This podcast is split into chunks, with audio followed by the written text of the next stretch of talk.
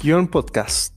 La Suprema Corte de Justicia de la Nación es el máximo tribunal constitucional del país, en virtud de lo cual tiene como responsabilidad fundamental la defensa de orden establecido por la Constitución Política de los Estados Unidos Mexicanos, además de solucionar de manera definitiva otros asuntos jurisdiccionales de gran importancia para la sociedad.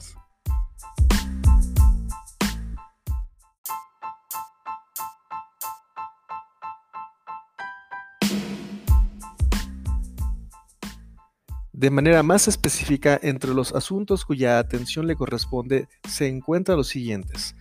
Los llamados medios de control de constitucionalidad en los casos que a continuación se señalan. Amparos directos trascendentales.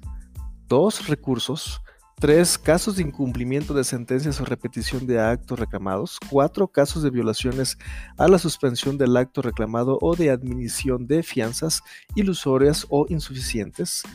El juicio de amparo las controversias constitucionales, las acciones de inconstitucionalidad y por último las determinaciones de constitucionalidad sobre la materia de consultas populares.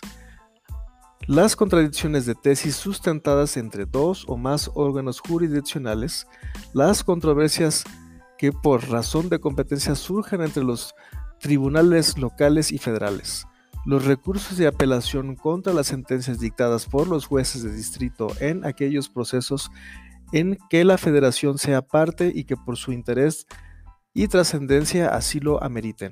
Los juicios de anulación que interponga las entidades federativas contra declaratoria de exclusión del Sistema Nacional de Coordinación Fiscal que emita la Secretaría de Hacienda y Crédito Público. Las controversias que surjan como con motivo de la falta de cumplimiento de los convenios de colaboración en materia fiscal entre la Secretaría de Hacienda y Crédito Público y los gobiernos de las entidades federativas o del Distrito Federal.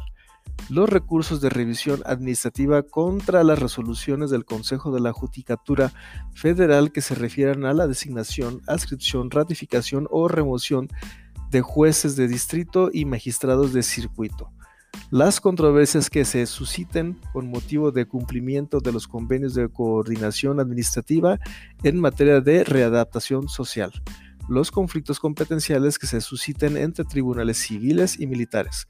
Por otro lado, los tribunales unitarios de circuito Actualmente son órganos jurisdiccionales de segunda instancia en juicios del orden federal, ya sea penal, civil y administrativo y de primera instancia. En los juicios de amparo indirecto, cuando se impune un acto de autoridad de diverso tribunal unitario de circuito. En la actualidad, las resoluciones de los tribunales unitarios de circuito solo se emiten conforme al criterio del magistrado unitario, así con la presente iniciativa, en caso de que prospere ante el constituyente, el magistrado tendría una mejor visión en tomar sus decisiones con vista en los demás criterios que pudieran emitir sus homólogos en caso de que el tribunal se integrara colegiadamente.